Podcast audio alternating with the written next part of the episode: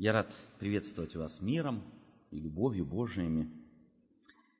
И рад с вами опять обратиться к Слову Божию, чтобы его читать, чтобы ему внимать, чтобы его понимать. Мы в прошлый, в прошлый раз, на прошлой неделе с вами обращались к Евангелию от Луки.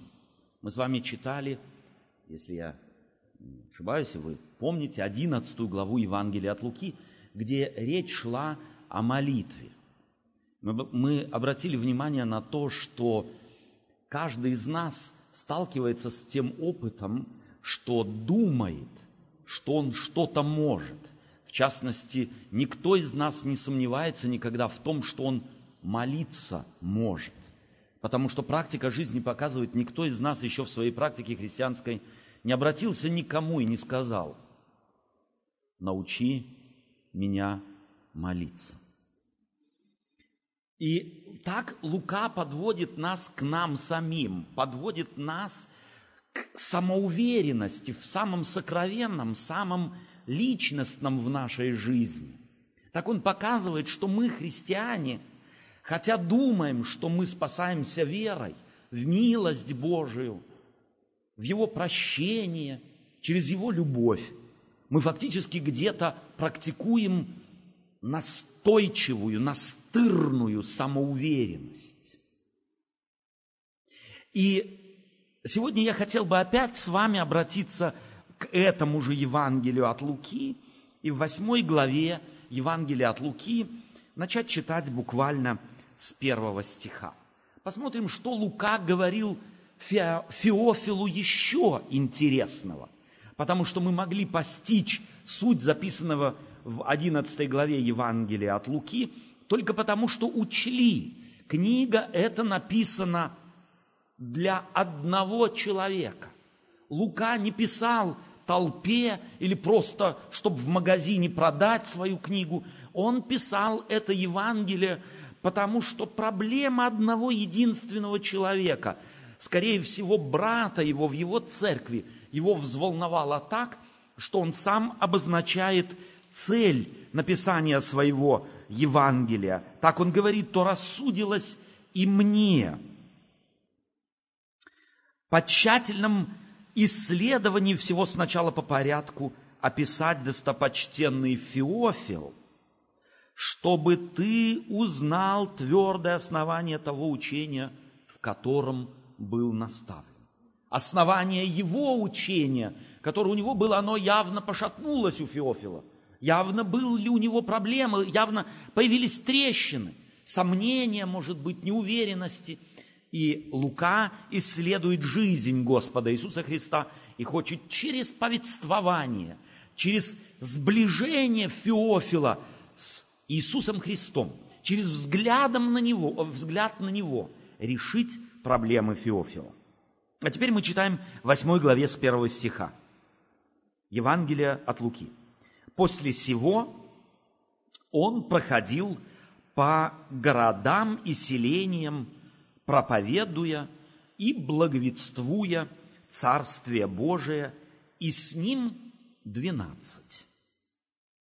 И некоторые женщины, которых он исцелил от злых духов и болезней, Мария, называемой Магдалиною, из которой изгнаны были семь бесов, и Иоанна, жена Хузы, домоправителя Иродова, и Сусанна, и многие другие, которые служили ему имением своим. Когда же собралось множество народа, и из всех городов жители сходились к нему – он начал говорить притчи. Вышел сеятель сеять семя свое. И когда он сеял, иное пало при дороге, и было потоптано. И птицы небесные поклевали его. И иное упало на камень, и изошед, взошед засохло, потому что не имело влаги. А иное упало между тернами, и выросло терние и заглушило его. А иное упало на добрую землю и взошло. Принесло плод старичный. Сказав сие, возгласил, кто имеет уши слышать, да слышит. Ученики же его спросили у него, что бы значила притча сия. Вот до этого места мы вначале прочитаем это, эту часть священного писания. Что мы здесь видим? Прежде всего, притча это знакома нам всем. Знакома она, собственно говоря, настолько, чтобы можно было бы и не читать, мы и суть ее пересказали бы, может быть, детали в такой степени, как оно в книге записано наизусть, не передали бы, но суть ее нам известна. Что делает здесь Иисус Христос? Я не знаю, когда я читаю эту притчу и снова ее прочитывал не так давно, то вспоминаю мои опыты. Когда я утрами бегаю так немного для себя, для здоровья, и пробегая полями, где посеяна пшеница, я иногда себя спрашиваю, о чем здесь Иисус Христос говорит? Приносит, взошед, приносит плод в стократ, то есть стопроцентный результат. И я думал про себя, такого быть не может, потому что мне известно, как выглядит, э, так сказать, этот э, колос, пшеничный или ячменный или какой там сто зерен поместиться не может. Я как-то очередной раз в свое время, несколько месяцев тому назад, пробегая полем, опять решил проверить мое знание ботаники. Я порылся и обнаружил, что оказывается колосья, или вот этот побег колоса, он не всегда заканчивается только одним колосом, что бывает и два, и три, и четыре. И в каждом из колосьев от 25 до 37, 40, 40 с лишним зерен. Так что сильный, так сказать, побег на самом деле может принести до 120 зерен. То есть Иисус Христос разбирался в ботанике. Мне пришлось согласиться. Но я читаю, если читаю эту притчу, то обнаруживаю, что если вы ее всю возьмете, то где-то до 80% и даже больше, 85% грубо, Иисус Христос в этой притче посвящает негативному, посвящает неудаче. Обратите внимание, вот вышел сеятель, э, сеет семя свое. И когда он сеял, иное упало при дороге, и было потоптано, и птицы небесные поклевали его. А иное упало на камень, и, и зашед засохло, потому что не имело влаги. А иное между тернами попало, и выросли терни, и заглушили его. А иное упало на добрую почву и принесло плод в сто крат. Что делает Иисус Христос? Он ведь как бы берет и обращает внимание слушателей на неудачи. Неудача одна, неудача вторая, неудача третья. Три фактически фактора больших, а если в деталях разобраться, то гораздо больше. Одно семя потоптано, другое птицами склевано, третье не выросло, потому что, или выросши, даже и не доросло до того, чтобы налиться зерном, потому что засохло. Э, четвертое, так сказать, заглушено было терном. Я спрашиваю себя – потому что так немного занимался огородом. И думаю, что каждый из вас сегодня нет уже, но когда-то приходилось заниматься огородом не потому, что я огород любила, а потому что супруга меня заставляла. Надо было копать, надо было сеять, надо было сажать. Так вот, я вас спрашиваю, мы ведь тоже где-то так немного заняты земледелием, так или иначе, даже если только на балконе что-то сажаем. Куда мы бросаем семя? Ох, куда попало лишь бы разбросать? Нет, никто из нас не бросает семя куда попало. Мы хотим, чтобы семя, которое у нас в руке было, попало на добрую почву. Правильно? Я еще ни одного саженца не посадил в своей жизни, хотя сажал их немало, э, а куда попало? Ну, куда? Ну, куда-нибудь в угол в какой-нибудь, чтобы, так сказать, сто процентов не выросло. Нет. Прежде чем что-то сажать, мы что первое делаем? Мы присматриваемся. Мы смотрим, что мы хотим посадить, и мы, так сказать, информируем себя, а как посадить то, что мы сажаем, чтобы оно выросло и принесло плод. Морковь сеем. Сеем так, чтобы вышло как можно больше, а потом очень рано уже выходим на грядки и начинаем выдергивать лишние, чтобы они друг другу не мешали, и чтобы та морковь, которая завязалась, чтобы она была покрупнее. Картофель что делаем? Выходим и окучиваем, и окучиваем. С редиской то же самое. С помидорами подвязываем. И еще выше, и еще выше, чтоб, чтоб помидорчики созрели. Пшеницу, если мы когда-нибудь сажали, или тот же клевер, то никогда мы семя не бросали так, чтобы оно на асфальтную дорожку попало. Что делает здесь Иисус Христос? Интересно, что Иисус Христос рассказывает то, чего в жизни фактически так никто никогда не делает. Тем паче крестьянин, сеятель, который сеет для того, чтобы себя накормить, семью накормить, еще, может быть, продать и жить от этого. У него нет семени, которое можно просто так бросить куда-то. Он скрупулезно подходит к тому, что делает. А иное упало на добрую землю и взошло и принесло плод стократный. Когда мы это предложение читаем, какая картина у нас в голове?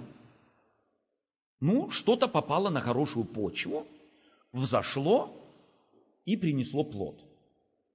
Но интересно, если мы читаем либо древний текст, то здесь Лука записывает эту притчу, и вот это слово «взошед», в прошедшем времени здесь глагол этот э, Э, переведен переводчиками, не имеет адеквата в нашем языке. Фактически нужно было бы это слово «взошед» перевести как «и постоянно прорастало». Но это уже будет интерпретация этого слова. То есть Иисус Христос здесь рассказывал что-то и говорит, что оно, вот то семя, которое брошено было сеятелем – оно не на один сезон только, не в один сезон взошло и принесло плод, а оно постоянно из сезона в сезон приносило свой плод и приносило плод стократный. И заканчивается это все, кто имеет уши слышать, да слышит. Таким, Иисус, таким образом Иисус Христос хотел сказать, я вам здесь что-то рассказываю, и в то, что я вам рассказываю, необходимо вникнуть. Кто имеет ухо слышать, да слышит. То есть присмотрись к моей притче, иначе ты не увидишь того, что я тебе хочу донести. Первое, что здесь мне бросается в глаза, это то, что я уже сказал. Ни один сеятель, мне известный, не сеет так, как здесь рассказывает Иисус Христос. Ему не безразлично, что будет с его семенем или с его саженцами. Любой вышед на свое поле и желая его, на нем что-то посеять, увидит тропу. Я знаю, что и в России, и здесь, если вы ходите через Э, вокруг полей, то вы видите, даже по, э, по засеянному полю прокладывают люди себе тропинку покороче. Не обойдем же мы, пойдем покороче. И протаптывают себе тропинки. На полях еще не, так сказать, на котором не выросло засеянное, тоже видно тропинки. И они постоянно, собственно говоря, даже если, э, э, как, как теперь, колхозник или крестьянин вспахивает поле, но на привычном месте тропинка всегда опять и опять появляется. Крестьянин берет эту тропинку в жизни и постоянно перепахивает. Здесь, кажется, в этой притче этому сеятелю безразлично, сделали тропинку через его поле или нет. И она уже выросла, собственно говоря, в основательную дорожку, по которой люди ходят. И он берет и сеет. Неразумно. Так не делает никто. Но Иисус Христос здесь является тем, кто проповедует Царство Небесное. Он является тем, кто кто является Царством Небесным внутри мира, в котором он ходит. И таким образом он хочет сказать, что Царство Небесное не выбирает себе угодных. Кто подходит, с тем строим отношения. А кто не подходит, тех игнорируем. Иисус Христос, Царство Небесное, не делает и не ищет элиту какую-то, а Царство Небесное приходит в мир, какой он есть. Иисус Христос не пришел в мир и не приготовил его для своего пришествия с тем, чтобы он был хороший, этот мир, чтобы его приняли. И он сам является символом того, чего он здесь описывает. Он является преследуемым птицами, недоброжелателями. Он сам является попираемым теми, кому, чью жизнь он, если можно так сказать, обличает. Он является сам тем, кто должен был вынести каменное сердце народа, в которое пришел и которое, которому проповедовал вечные истины. Он сам был тот, тем семенем, которое пришло в этот мир – но он не говорил, говорить я буду только тем, кто слушают. Говорить я буду только тем, кто послушны. Общаться я буду с теми только, кто мне кивает и со мной согласны. Иисус Христос хочет сказать, что Царствие Небесное, Его удачу или Его появление в этом мире объяснить практически невозможно. Чем сталкиваемся мы в нашей христианской жизни? Не сталкиваемся ли мы как раз с тем, что Иисус Христос здесь описывает? Как часто ваша вера была попираема, может быть, теми, кто не разделяет вашу веру? Как часто теряли вы ее вследствие забот, вследствие переживаний, вследствие страха? Как часто она у вас просто не появлялась, эта вера, и больше появлялось сомнение. Кто, заглядывая в себя честно, может сказать, я приношу плод в сто крат. И Иисус Христос, рассказывая эту притчу, и мы ее сегодня читая, обращается к нам и говорит, кто имеет ухо слышать, да слышит, что я говорю. Я говорю, что Царство Небесное, его появление, это нелогично для среды, в которой оно сеется. Там, собственно говоря, никто, если бы это не был Бог, не сеял бы его. Если бы это не был сам Творец, создавший этот мир, то он не старался бы там, на этой почве, что-то драгоценное выбросить. И если и будет стопроцентный урожай, то не вследствие того, что все логично и все понятно, а как раз вопреки всему. И интересно употребление этого глагола постоянно вырастающее и приносящее плод. Царство небесное ничем не уничтожит. Бога уничтожить невозможно. жизнь аннулировать невозможно, потому что жизнь, ее источник, сам Творец мира. Чего боимся мы прежде всего?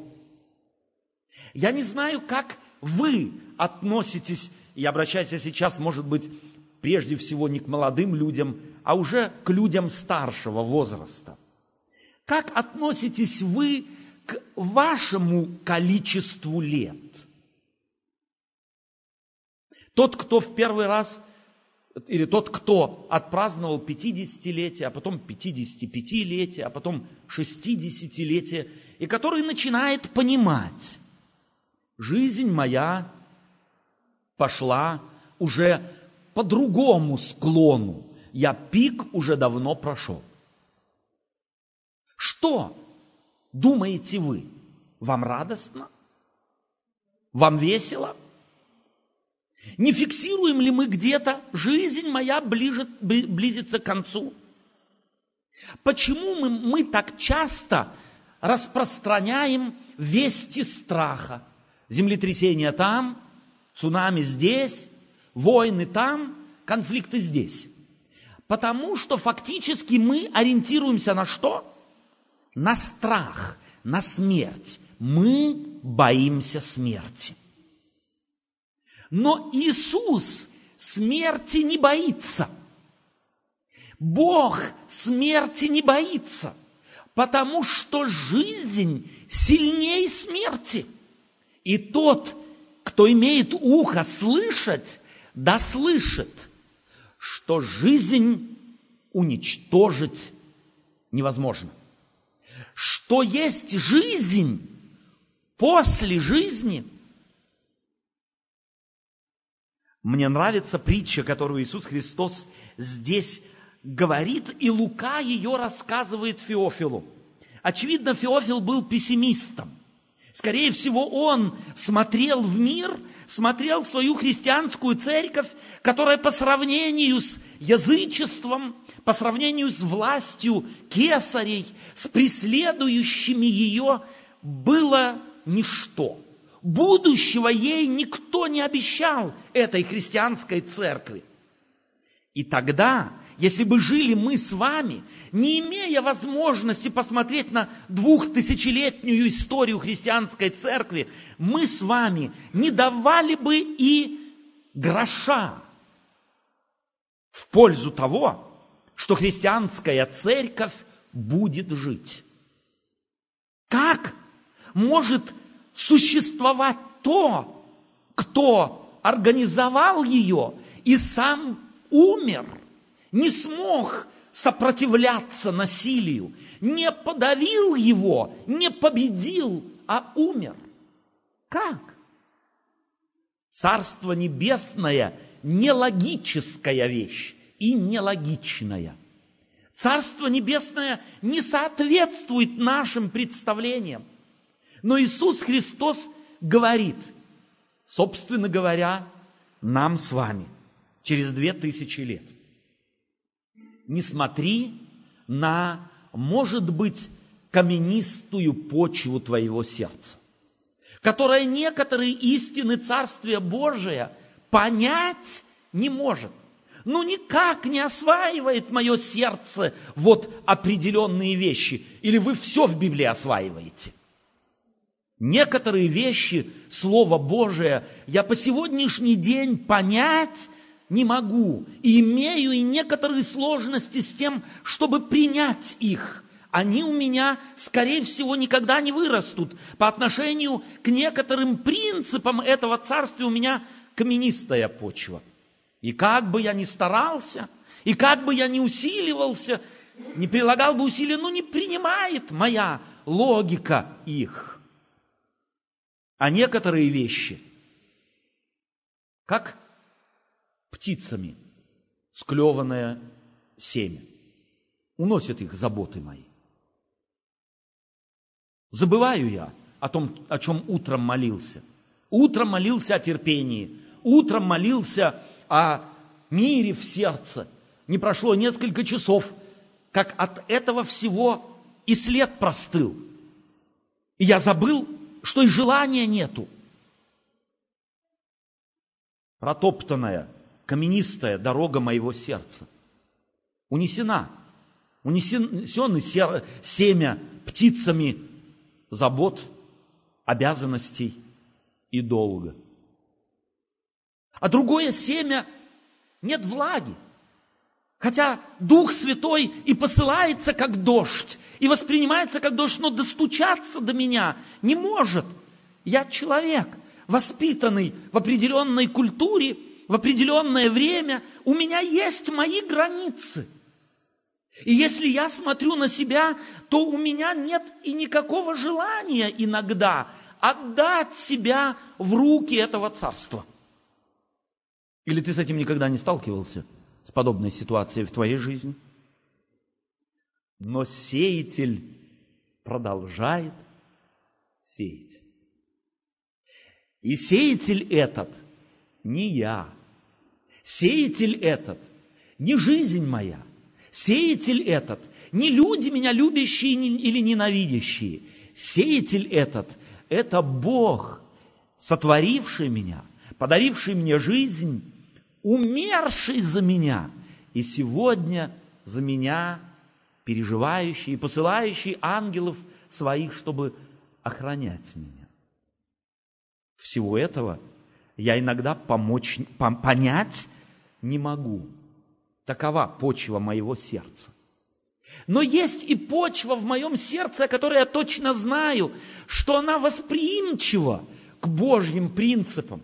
Какие-то принципы Царства Небесное я люблю невероятно. Я не могу наговориться о них. Я не могу насладиться ими до конца. Они для меня суть. Они для меня несущая сила. Странное мое сердце. Как сильно оно похоже на эту притчу. Но Иисус Христос говорит – не делай то, что ты практикуешь всегда. Кто имеет уши слышать, да слышит. Не выросло семя на каменистой почве, не выросло в тернах, не выросло на дороге. Но слава Богу, что выросло там, на другой почве. И благодарность за это – не почве. Потому что если бы на нее семя не было брошено, то взойти-то бы на ней и было нечему. Кто имеет уши слышать, да слышит. И мое ухо слышит милостивый голос Спасителя, который сам является гарантом Царства Небесного и в моем сердце и в твоем тоже. Не переживай о тех недобрых почвах твоего сердца. Я, тем не менее, о тебе беспокоюсь. Я сею, я несу. Я хочу тебе сказать, оно принесет плод во сто крат.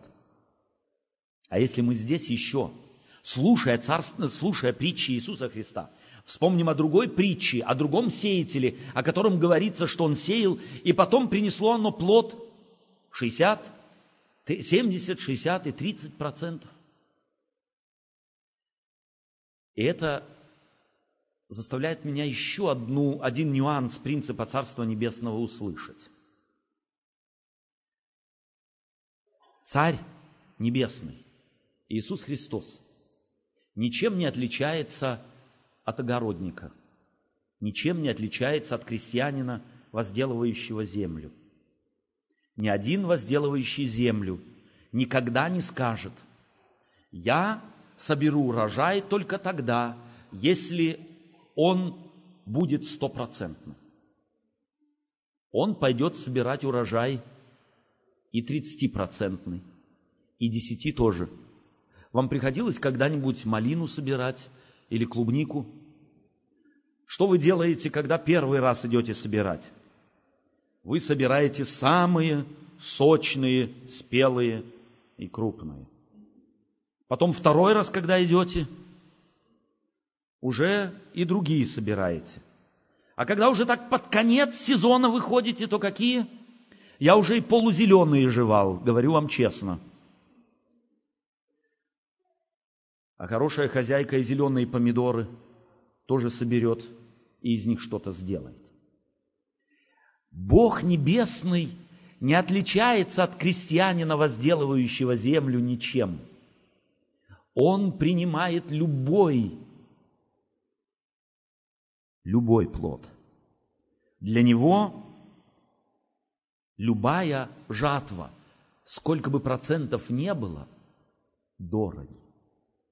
И это добрая весть Евангелия для тебя и для меня, независимо от того, какое у тебя сердце. Понимаешь ты все, принимаешь ты все, или у тебя есть вопросы, есть сложности, есть нужды. Кто имеет ухо слышать, тот да слышит. Аминь.